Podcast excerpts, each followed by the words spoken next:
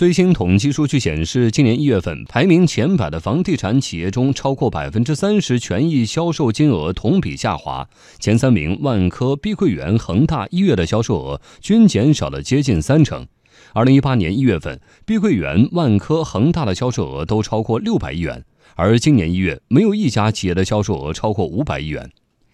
房地产研究专家韩世彤分析，房企销量下滑的主要原因是房企促销的力度削减，导致市场不进则退。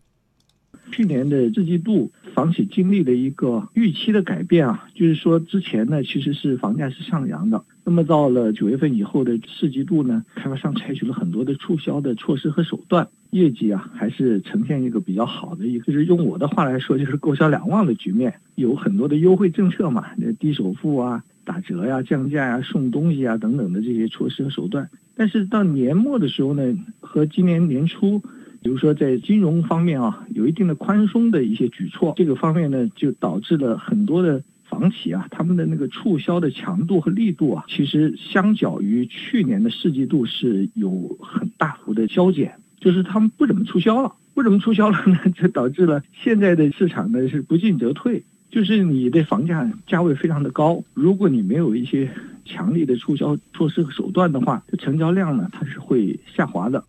中原地产研究中心统计数据显示，二零一九年一月，一线城市楼市成交面积整体环比下降约百分之三十八，其中广州成交面积环比降幅明显，达百分之六十五；北京环比降幅超过百分之四十，深圳降幅近三成，上海基本持平。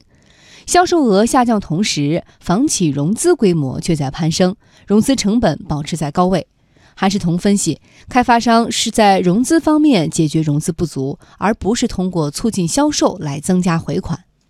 一些优质企业啊，之前央行可能是。说优质的企业可以通过直接发债啊等等的融资的这个途径，之前可能在一八年的时候是限的比较死的，那么现在又等于是在发债呀这个途径上比较宽松了，那么开发商就把重头啊可能放到融资的渠道上去解决它的资金不足，而不是透过这个销售啊促进销售来增加回款。由于金融环境适当的宽松。那么可能这个房企啊，他们在促销方面也是一个呃没有那么努力啊，没有那么积极的这个原因之一。